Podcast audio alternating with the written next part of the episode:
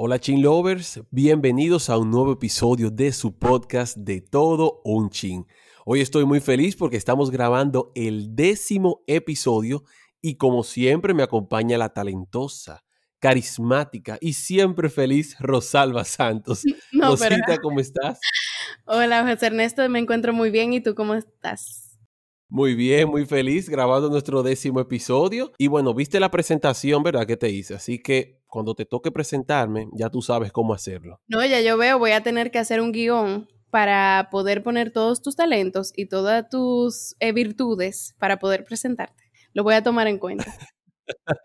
Está bien, Rosalba, dime, ¿de qué vamos a hablar hoy en el décimo episodio? Bueno, este décimo episodio lo voy a dedicar a todas mis amigas y amigos que están en su casa trancados o que estuvieron durante la cuarentena aumentando libras como si fuera cardio o sea, haciendo totalmente lo contrario, y es que vamos a hablar hoy de la relación saludable con los alimentos. Y para eso tenemos como invitada a una nutricionista que eh, particularmente yo, que fui una de las que aumenté durante la cuarentena, fue la que me ayudó a volver a volver a mi peso eh, ideal, por así decirlo, y es Patricia Lezama.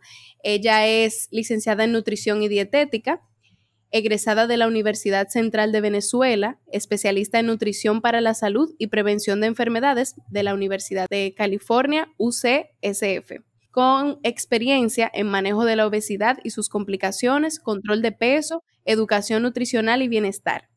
La educación nutricional es su pasión y por eso, además de dar consultas, ha buscado multiplicar el alcance de la información para que más personas, como tú y como yo y como José Ernesto, tengan acceso a aprender a alimentarse más saludablemente.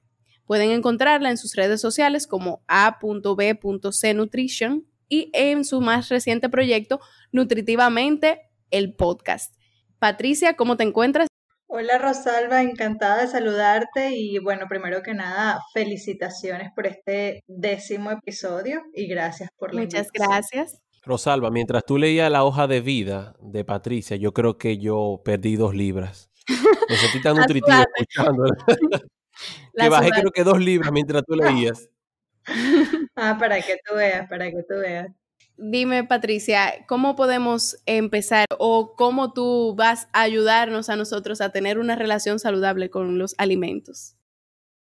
Bueno, mira, este, cuando decidiste hacerme esta invitación, estaba buscando un, un tema interesante con, para conversar y me llamó mucho la atención lo que ocurre ahora mismo en las redes. Hay dos vertientes muy grandes. Eh, personas que defienden el comer súper saludable y súper clean y no aceptar ningún tipo de, digamos, pecado en, en, la alimentación. Y el otro grupo de personas que defienden el... Eh, ama tu cuerpo como sea, no tienes que estar pendiente de qué es lo que tú comes, lo que te diga tu cuerpo es lo que tú tienes que comer. Y la verdad es que hay tanta información que la gente se confunde. Entonces eh, me llamó la atención hablar sobre esto, sobre la, relación saludable con los alimentos, ¿no? No sé qué les parece a ustedes si esto no, claro. conmigo con, con, esto que, que, pasa en las redes sociales. Es que yo soy la primera, o sea, es, es una batalla, como que me siento a veces culpable cuando me como una pizza o cuando luego de entrenar o de hacer ejercicio me como una pasta así como bien con todo su gluten y toda su salsa y todo su bacon. Entonces, como que eso eh, también como que me, crea, me crea ansiedad porque digo, contrale, no debería estar comiendo esto. Entonces, cada vez que como algo que entiendo no es saludable, entre comillas, me pasa, me siento como con esta culpabilidad. Igualmente, Patricia, como dices, esa, esa línea de personas que dicen, no te preocupes por lo que comes, dale a tu cuerpo lo que pide, la alegría vida es Macarena.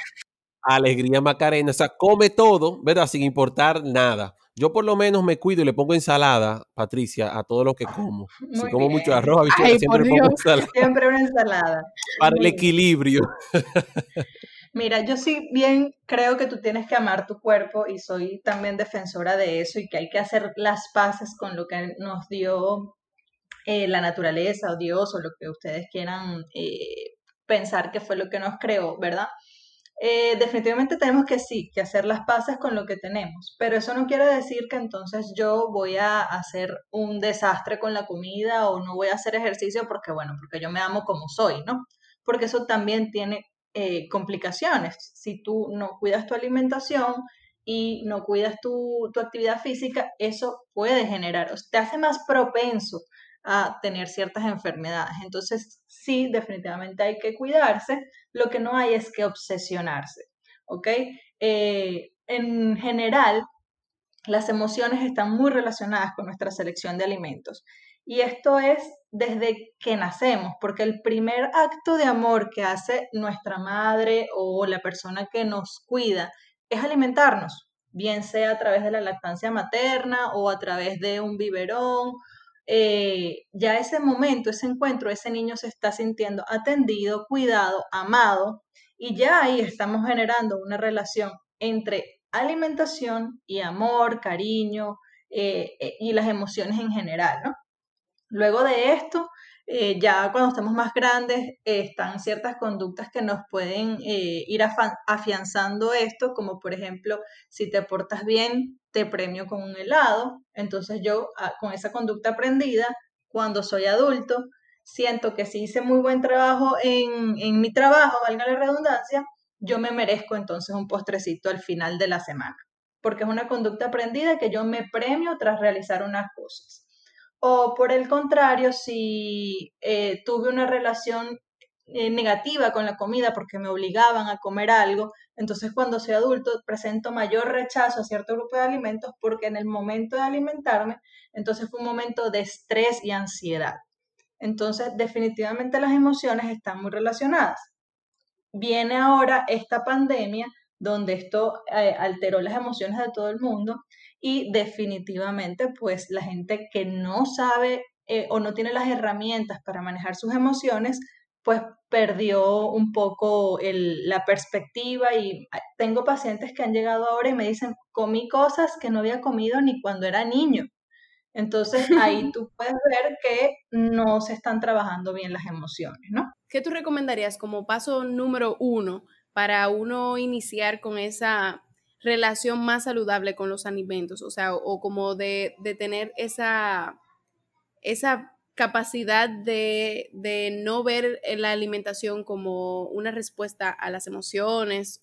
Siempre hay una respuesta emocional. Lo que tenemos que aprender es a tener las herramientas para manejar nuestras emociones, identificar qué es lo que me puede estar generando un problema y trabajarlo de otra forma que no sea a través de los alimentos. Muchas veces hay que solicitar eh, ayuda de un psicólogo o simplemente analizarnos y decir, bueno, es que yo estoy ansioso, etcétera, no necesito eh, e, estar comiendo dulce o si yo siento eso, entonces busco la ayuda. Ahora, ¿cuáles son las características de una persona que tiene una relación saludable con los alimentos? Lo primero es que es una persona que es capaz de identificar cuáles son las señales de apetito, o sea, cuando tengo hambre, y las señales de saciedad, cuando definitivamente ya yo estoy satisfecho. Entonces come cuando tiene que comer y deja de comer cuando ya se siente satisfecho. Además, no distingue los alimentos como buenos o malos. No es de las personas que dicen, no, yo no como huevo porque sube el colesterol, por ejemplo. Eh, o no, yo no como, mm, ¿qué otras cosas me dicen? Chinola porque yo escuché que la chinola es cancerígena. Eh, cosas por el estilo, ¿no? No, definen los alimentos como, o yo como mucho brócoli porque me dijeron que el brócoli cura tal cosa. O sea, no definen los alimentos como buenos o malos. También son personas que priorizan en su alimentación los alimentos de alta calidad nutricional, pero que no necesariamente se prohíben de comer otros que no sean tan nutritivos. Es decir, del, 90%, del 100% de su alimentación, el 90% es alimentación saludable pero hay un 10% que si pasa algún pecadito, eso no le genera ningún tipo de estrés o ansiedad. entonces, en caso de que tenga que comer algo que no necesariamente sea nutritivo, esto no le genera un conflicto emocional.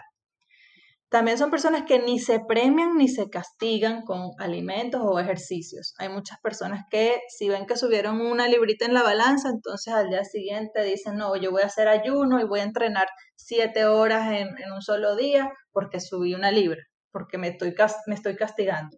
O de nuevo, ah, yo tuve una semana muy pesada, no sé qué, me merezco un heladito, me merezco un traguito, cualquier cosa por el estilo. Y también este, son personas que no se dejan influenciar por dietas milagrosas, ni pastillas milagrosas, ni bebidas milagrosas que les van a bajar todas las libras que ganaron en nueve meses de cuarentena en dos semanas. Esas serían las características de una persona que tiene una buena relación con los alimentos. Ahora, ¿cuáles son las características de una persona que tiene una mala relación con los alimentos? Pues sería lo contrario.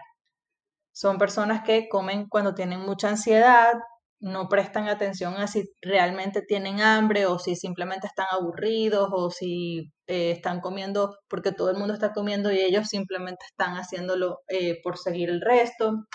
Tampoco eh, son personas que hacen muchas restricciones, como te digo, si siento que subí una libra, entonces digo, no, yo voy a, voy a ayunar y no comen nada en el día entero, no, no ni siquiera por los beneficios del ayuno, sino como un castigo. Eh, también entonces hacen las listas de alimentos como esto es bueno, esto es malo, se obsesionan por consumir únicamente alimentos nutritivos hasta el punto tal de que si por alguna razón tienen que comer algo que no sea tan nutritivo, esto les genera un disconfort, les genera ansiedad, les genera miedo, estrés, incluso ataques de pánico. También son personas que pueden eh, pasar por esto de premiarse con, alimentos o castigarse con ejercicios y que, bueno, por último terminan eh, utilizando los alimentos como un confort a través de algo, por algo que ellos se sientan mal por alguna razón, algún estrés, como por ejemplo el encierro o tuve una, pérdida de un novio, etcétera, eh, y lo, lo, lo canalizo a través de los alimentos, ¿no? esas son las personas que tienen una mala relación con los alimentos. No sé si tienen alguna preguntita. Sí, eh, Patricia, tú mencionaste lo del ayuna y conozco personas que hacen lo que es la ayuna intermitente. ¿Eso realmente funciona para una persona que quiere tener una alimentación sana o quiere tener un cuerpo sano? Mira, el ayuno intermitente tiene múltiples beneficios y el mayor o el más importante de los beneficios es que es súper antiinflamatoria, ¿ok? Eh, eh, o sea, promueve mucho, eh, muchos procesos que son curativos en el cuerpo, eso tienen pues nombres quizás más, más ¿cómo te digo? Nombres más científicos, ¿no? Pero para no entrar demasiado en lo complejo, digamos que hay unas células que se comen a las células que ya no sirven y pues si hay algún material reciclable allí, los vuelven a utilizar. Este proceso eh, se promueve muchísimo con el ayuno. Sin embargo, y, y, aunque el ayuno tiene muchísimos beneficios, a mí no me gusta que la gente utilice el ayuno como para pérdida de peso. O sea, que el objetivo sea pérdida de peso no me gusta esa relación, porque eso puede desatar un trastorno de conducta alimentaria, donde yo relaciono dejar de comer con perder peso. Bien. Y entonces, más o menos, ¿para cuáles casos tú los recomendarías? El ayuno intermitente es excelente para, como te digo, promover la desinflamación en el cuerpo. Eh, esto también puede ser muy útil en algunas enfermedades crónicas. Em, y también puede ser útil para perder peso, pero el punto es que la gente no lo vea como dejar de comer pérdida de peso, sino que entre los beneficios que tiene el ayuno está también una regulación hormonal. Y cuando tu ambiente hormonal está funcionando mejor, entonces tú puedes perder peso de mejor manera. Además de que con el ayuno tú puedes hacer eh, una, una reconexión con este eh, lo que hablamos de la sensación de apetito y saciedad. Eh, después de que pasas una larga hora de ayuno, tú dices, ah, bueno, tengo hambre, comes, sientes saciedad y eso, al hacer esa reconexión, eso te puede traer, digamos, como efecto secundario, una pérdida de peso. Pero no me gusta cuando la gente lo ve como dejar de comer, perder peso. Patricia, muchas personas vamos a decir en su mayoría las mujeres, buscan por internet muchas dietas, dieta de tal cosa, dieta de lo otro, y muchas veces sin evaluación médica, sin, sin ver quizás si su cuerpo puede realizar esa dieta. ¿Qué consejo tú le podrías dar a esas personas que constantemente están buscando dietas, la hacen por una, dos semanas, vuelven para atrás y como que recuperan todo el peso porque quizás esa no era la dieta específica para esa persona? Totalmente. Siempre es bueno buscar asesoría de un profesional. Y esto no lo estoy diciendo desde un punto de vista eh, mercantilista, que yo quiero hacer más dinero ni nada.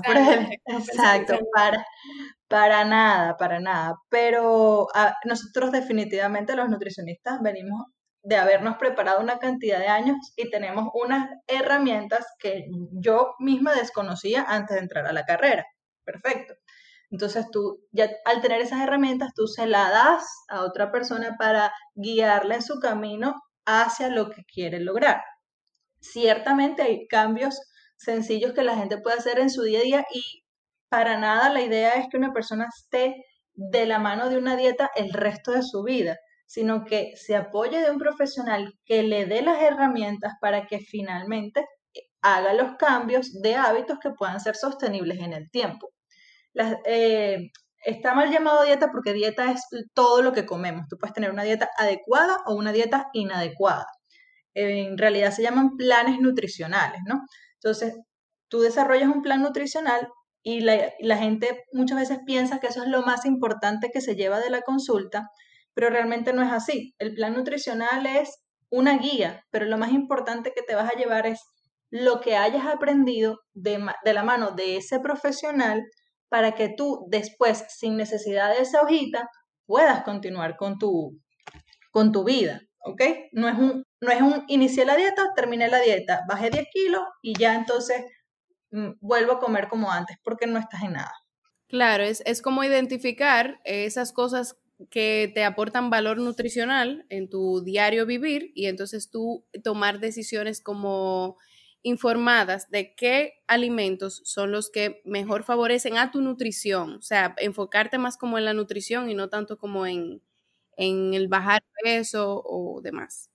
Exactamente. Y siempre, siempre, siempre debe ser personalizada, porque tu caso no necesariamente es igual al de tu vecina, al de tu prima, al de tu hermano, para nada. O sea, puede, puede ser que tú tu punto inicial sea diferente al punto inicial del otro, así como puede ser que la meta sea una meta distinta a la del otro, por lo tanto la ruta para llegar desde tu punto inicial hasta la meta puede que difiera completamente al de la otra persona.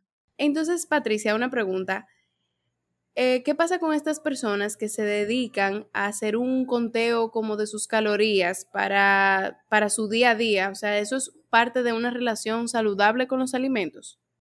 Bueno, esto depende, porque si es una persona, un atleta de alta competencia eh, o un modelo que necesita ser mucho más estricto, una persona que se monta en un bikini fitness, estas personas sí tienen que ser como bien, bien medidas en, sus, en su alimentación y ahí no se considera una mala relación con los alimentos. Ahora, cuando es una persona que eh, quiere simplemente una vida saludable y entrena como para mantenerse, etcétera, no necesariamente tiene que ser tan estricto con las calorías. Eh, al principio puede, uno, uno sugiere, ¿verdad? Un conteo de calorías y raciones, pero la idea es que la persona se familiarice con lo que le corresponde y después simplemente visualmente pueda cumplir con esos requerimientos, porque además todo son estimaciones. Tanto el cálculo de las calorías y macronutrientes son estimaciones, también como lo son los aportes nutricionales de cada alimento. O sea, yo no puedo asegurar que siempre 100 gramos de manzana va a aportar tanto, tanto, tanto, tanto, porque va a depender de cómo estuvo cultivada esa manzana, de cuándo fue retirada del árbol, de cuánto tiempo pasó desde que la tomaron del árbol hasta que llegó al supermercado, si pasó por mucho sol, si no pasó por mucho sol, después si yo me la comí, en qué momento me la comí cruda, me la comí cocida. Tantas cosas pueden variar ese aporte nutricional de un alimento que no podemos garantizar 100% que todo lo que nos dice eh, una tabla nutricional eh, o un, un contador, una de estas aplicaciones de contador de, de, nutrientes, es certeramente de esa forma. Entonces, al final siempre son estimaciones. Eso abre toda una ventana de, probabilidades. ¿Qué dices, José Ernesto? No, ya yo ahora pensando, he visto personas que calculan, o sea, todo, todo lo que se van a comer, todo lo que se van a beber. Yo nunca he hecho eso, realmente no he sentido la necesidad, pero ya veo que como dice Rosalba, es un abanico de posibilidades de, de, de, las calorías que tú puedes estar consumiendo realmente. Y dañan el momento porque tú estás tranquilita abriendo tu vino para beberte tu copa de vino y te dicen, ay, ¿tú sabías que una copa de vino tiene, qué sé yo, cuánta caloría? Y yo, ¿y a mí qué me importa? Eso es así. Además, también está cada, cada eh, decisión, ¿no? Si tú quieres pasar un buen rato y tomarte tu copa de vino, eso, si tú no tienes ninguna complicación de salud, está bien. Si la otra persona decidió que no quiere tomar alcohol porque quiere cuidarse, pues eso también está bien. O sea, no podemos llegar como a criticar ninguno de los dos puntos. Pero por lo menos tú no me digas a mí qué es lo que yo debo hacer. Exacto, exactamente. Bueno, Patricia, no queda más que agradecerte de verdad que, que hayas sacado tiempo de tu apretada agenda pero sabemos que tienes, tienes mucho trabajo y de verdad agradecemos que estés aquí con nosotros compartiendo todos tus conocimientos y con nuestra comunidad, los Chin Lovers. Muchísimas gracias a ustedes. Esta no va a ser tu última eh, invitación, así que no, no, definitivamente. estaremos, ¿verdad, Rosalba? Buscando en tu agenda, búscame buscando para que estés con nosotros nuevamente. Seguro que sí. Yo encantada de nuevo con la invitación, de verdad que sí, y seguro cuando quieran, aquí estamos, que algo se me ocurre y lo hablamos. Recordarles que la pueden seguir en sus redes sociales como a.b.c.nutrition y en su podcast Nutritivamente, que está disponible en cuáles plataformas, Patricia? En Spotify, en Apple Podcast, en Google Podcast, en Anchor y mm, mm, mm, en Radio Podcast. Perfecto. Bueno, Patricia está como nosotros en todas las plataformas digitales de podcast. Exacto, no lo vamos a repetir en esta ocasión. Así es. Bien, Chilovers, hemos llegado al final de nuestro décimo episodio. Queremos recordarles que pueden escribirnos a nuestro correo electrónico de todo un gmail.com y también pueden escribirnos a nuestro Instagram de todo un podcast. Muchas gracias por estar nuevamente con nosotros en este décimo episodio. Esto ha sido de todo un ching.